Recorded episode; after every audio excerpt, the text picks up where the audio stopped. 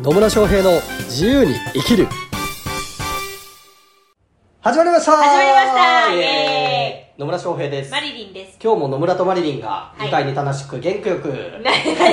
に、なに。愉快に楽しく元気よくはい。喋ります喋ります。話しますはい。いいこと言います言います。はいというわけで今日のテーマは今日のテーマはですね。はいまあ、なんかやろうとするとさ、行動できない時ってあるじゃないですか。ほうなんかやろうとするとさ 例えばねこういう時ってあるじゃないです かまあ何ですかねそ のそのグダグダした喋り方は何なんですかいや、た、例えば。はあの、まあ、私のよくね、うん聞く言葉は、はい滝行やってみたいけど。はでも、なんか嫌だみたいな。いどういうことやねんあ興味あるけど、はなんか、なんかいろいろあるじゃんみたいな。ういろいろあるんだけど まあねん。他企業ねそ言う人たちいますよう。いねます、います。他企業興味あるんですけどみたいなそうやればいいじゃんって思う本当それだよね こっちからしたら全くもってその通りうんなんだけど多分そこには何かその人たちを止めるものがあって、はいまあ行動に至らないっていうことがよくあるじゃないですかあるでしょうねきっとね、だからなんかそういう状態にね滝行じゃないよ滝行じゃないよ滝行じゃなくてもそういう状態に陥った時って、はまあ、どうしてるかなみたいなねなるほどね、はいそうですねなんかこういうことやってみたいとかね興味あるって言ってるだけどいやみたいなねうんっていうのでなかなか行動できないっていうはいことってまあね一般の人にはよくあるんでしょうねうんおそらくありますねおそらくありますよね、はねやればいいのにねうんうん興味あるならやればい いやりたかったらやればいいんじゃないみたいなねもうそれだけいや、ほんとそれだけ。でも多分、そこには、また起用もね、そうなんだけど、また起用がどういうものかわからないっていう、はいまず、まあ想像がつかないっていうのがあるから、まあどういう、うん、やりたいけ、興味はあるけど、やるまでには至ら ないみたいな。うんだからビジネスとかもそうだけど例えば新しい顧客を獲得するのにあのなんだセミナーだったりとか交流会だったりとか行きたいけどだけどなんか自分人見知りだしみたいな知らない場所に行くの嫌だし嫌だなみたいな 行けないみたいな、ねそう、まあ、そういうことってあったりしますよねあったりしますね、まああるいはね起業したいって言ってるもののねはいなかなか一歩踏み出せないとかねうんあったりとかねうんしますよねしますします本当ね起業したければすればいいのにって思いますけどねあ本当楽しいよ本当にねえーまあそうなんですよまあなんでこういうことをやってみたいとかねやりたいって思ってるんだけどうん「てんてんてん」みたいなんで、なかなか一歩を踏み出せないっていうことはまあ往々にして起こりがちだったりはしますよね、はいで、まあ、それはどうしてそうなるかっていうと、まあ、いろんな要素は考えられるんですけど、まあ、一つはまあマリリンが言ってくれたようになんか今までやったことないことをやる新しいことをやろうと思った時って、うんその新しいことが、ね、どんなものなのかとか、うんそれをやった時どんなことが起こるのかっていうのが、まあ、分かんないんですよね。うだんからこの分かんないものをやるのって、まあ、ある種ちょっとこう不安とか怖いとかっていうのがうんあったりしてうしまうわけですよんう、んで、まあ、人間っていうのはやっぱりそういう不安とか恐れっていうものを避けたいっていうふうには思っちゃったりするしやすいので、はいまあそこでねなかなかこう新しいことを興味あるんだけどそのやるまでにはなかなか至れないっていうことはまあまあ往々にしてありがちだったりはしますね。しますねうんなのでそうそう人間の、まあ、本能的な部分で最もこう大事にしなきゃいけないもの何かっていうとまず自分の命だったりするんですよ、うん本能的にね、うん自分の身を守るとか自分の命を守ろうと思った時って、まあ、要は安全を求めるっうんていうのが、まあ、人間のこう根本的な欲求としてあるわけですよね、安全でいたいっていう、はいで安全であるためには実は新しいことってなるべくやらずにいつもと同じことをやってる方が安全だっていうような、あのー本能的なものが発動しやすいんですようんうね、んそう新しいことってやったことないことだからどんなことが起こるかわからないので、えーやらない方が安全な OK うんだったりするんですよ、うんなのでなかなか新しいことに踏み出せないっていうふうに思い込んじゃったりするっていうことはよくあったりしますうんでも実はですね人間毎日新しいことやってるんですよやってるんですねはいはだって同じ日って二度とないでしょいないです ね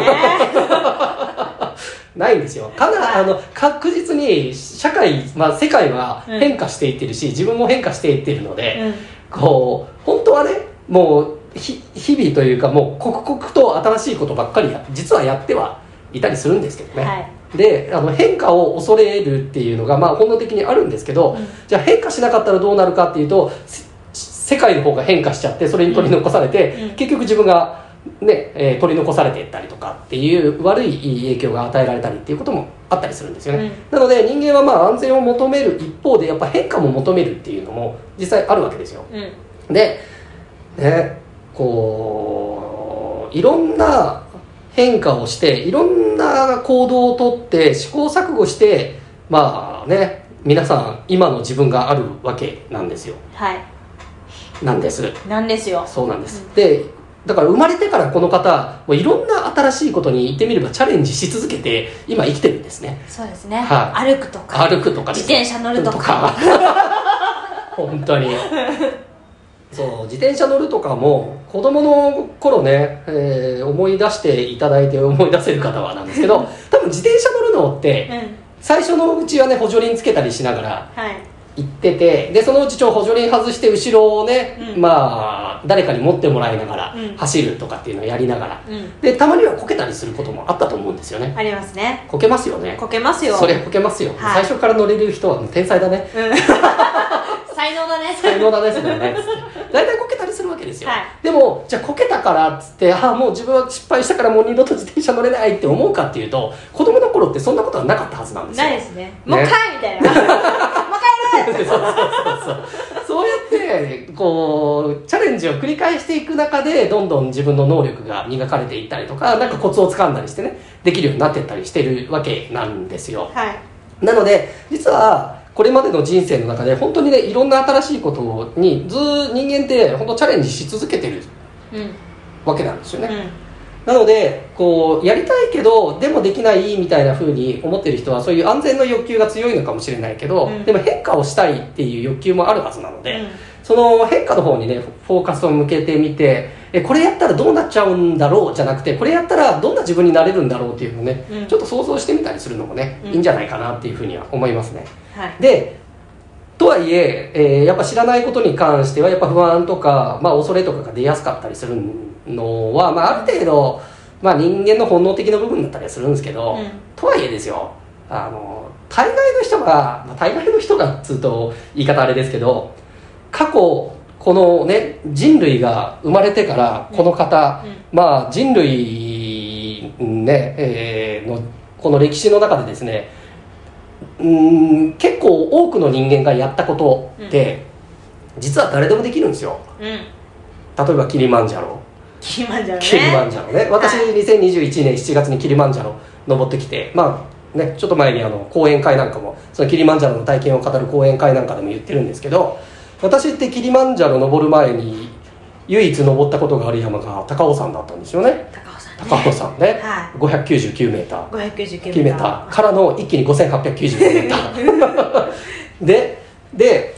なんで私、ね、高尾山しか登ったことない人間がキリマンジャロに登ろうと思ったかとかは、まあね、えー先生に言われてなんかおもちょっと興味を持っちゃったから手を挙げちゃっていくことになっちゃったみたいな話なんですけど、はいで実際に登れたんですよ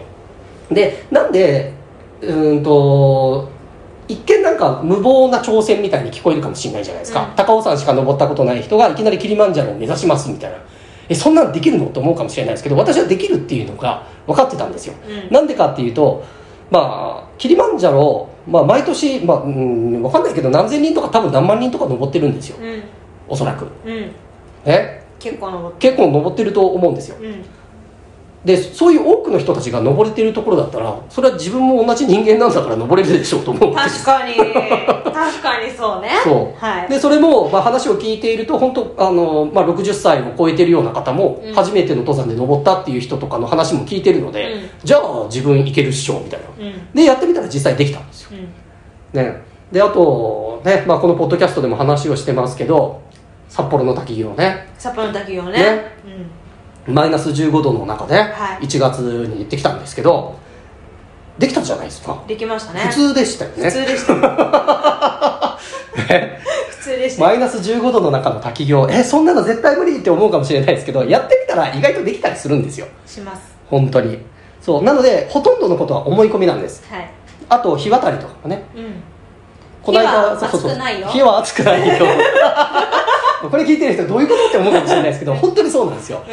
滝行のあと大体ね日渡りちょっとレ レクリエーション的にやるんですけど、んはもう火の上をねちょっとパパパって歩くんですけど本当暑くないんですよね、実際い、うに、んででいや火怖いとか暑いの嫌だとかって言ってた方もね、うんやってみたらめっちゃ楽しそうにそう何回も少女のように少駆け回 女で駆け回るっるていうのをやってたりするんですよ、はいなので実はほとんどのことってやったらできることうんばっかりなんです、ばっかりなんですよ、まあ、少なくとも過去あの多くの人たちがやったことがあるものって、うんやってみたら意外とほとんどの人はできるんですよねうんなのでこうやってみようとか興味持つ持ったこと、まあ、それがねなんか本当にこの人類史上誰も成し遂げたことがないこととかになると、うんちょっとできるかどうかは分かんないですけど、うん過去いろんな人がやってきているうーものなんだとしたならば絶対あのほとんどの人はできるんですようんであそれがあるので、まあ、私から言えることはやりたいこととか興味あることあったらとりあえずやってみたらっていうところではあるんですよねうんでまあそうは言ってもこう思い込みでね自分はこんな人だからとか、まあ、いわゆるこう言い方厳しいかもしれないですけどいろんな言い訳って思いつくと思うんです、うんうん言い訳、 うんね別にやらなくてもそうとかで冬の滝行いや寒いの嫌だから夏でもとかってういうのもあるかもしれないし、うんまあ、いろんな言い訳出てくると思うんですけど、まあ、それでそのあなたの人生がそれでいいんだったら別に構わないと思います、でもやらないままいたらほあの最終的にですね人が後悔するのってやってだダメだったことを後悔するよりもやらなかったことを後悔する方が多いと言われてたりもするんですよね、ああの時あれやっとけばよかったみたいなのがね、うん言われたりするのうで、んあのほとんどのことはできますのではいやってみたらいいんですいいんですはい、はいで失敗なんてないんですはい学びしかないないんです やってみてうまくいかなかったとしても繰り返しやっていくうちにできるようになっていったりとか、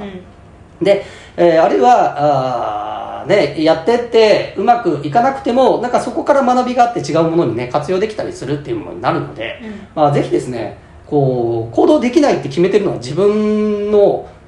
まあ、自分で決めてるだけなので、あのやるって決めてくださいっていううん、は ことにはなっちゃいますねいやりますまあ、ね最終的には本当そこですでそうまあそういうようなねこう自分で勝手に制限をかけちゃうんですよ自分はこんな人だからとか自分はこれが足りないからとかっていうふうにいうのを、まあ、制限的な信念リミティングビリーフって言ったりするんですけど、うんそれってただの思い込みなのでうんもう本当思い込みです思い込みただの思い込みなのでそうあこれがおこれは思い込みなんだあこれはただ自分がなんか言い訳してるだけなんだっていうのを受け入れた上でそのやってみたいことっていうのが本当にやりたいことなんだったらそのお少し不安とかね恐怖を覚えるかもしれないけどやってみることをお勧めしますうんで不安とか恐怖を感じながらもやってみるっていうことが、まあ、本当の意味での勇気っていうものなので、まあ、ぜひですね勇気を持って一歩踏み出してっていただければなと思いますはいはい。まあね、とはいえ、そういう思い込み外したいとかいう方はですね、まあ私がいろんなセッションやってて、 そういう思い込みとか外すとかね、いうのもやってたりはするので、はいまあもし興味ある方はコメントいただければなというふうには思います。あなたのこう、うーん変な思い込み、自分を制限してしまっているようなあ信念とかっていうのをね、解放するようなセッションっていうのもやってたりするので、うんはい。まあ興味ある方はコメントいただければと思います。はいはい。というわけで、今日も最後までお聞きいただきありがとうございますあ。りがとうございますまたね、質問とかコメントメッセージありましたら、コメントメッセージいただければと思います。はいそれではまた次回お会いしましょう。さよなさよならら。